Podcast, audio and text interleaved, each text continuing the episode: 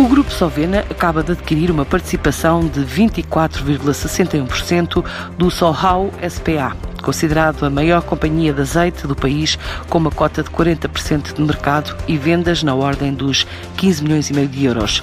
Alguns dos argumentos para a escolha deste investimento, de acordo com Jorge de Melo, o CEO da Sovena. Para a Sovena, a entrada no Chile vislumbra-se como uma oportunidade muito interessante de expansão. O país tem vindo a assumir-se como um novo operador de, de azeite e a verdade é que tem demonstrado que é capaz de produzir um produto de elevada qualidade e esse é um aspecto que já é reconhecido em vários mercados. O Chile pode mesmo servir de base ao plano de expansão internacional do grupo português para todo o continente americano, incluindo os Estados Unidos. Ao entrarmos neste mercado com a Soho, o maior produtor de azeite do Chile, com 40% de cota de mercado, garantimos também uma base de crescimento e o seguimento da nossa estratégia de expansão internacional, especialmente hum, na América Latina e nos Estados Unidos. Este parceiro chileno da Sovena vende em média 3,5 mil litros de azeite por ano, emprega 80 pessoas e exporta para um leque de países que inclui a Alemanha e o vizinho Brasil, outro mercado-alvo da Sovena. Quando acontecem este tipo de operações, é importante que as empresas tenham visões semelhantes.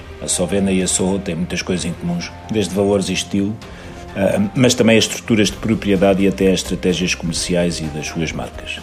Nós na Sovena controlamos toda a cadeia de valor, pois só assim conseguimos garantir a total qualidade do produto.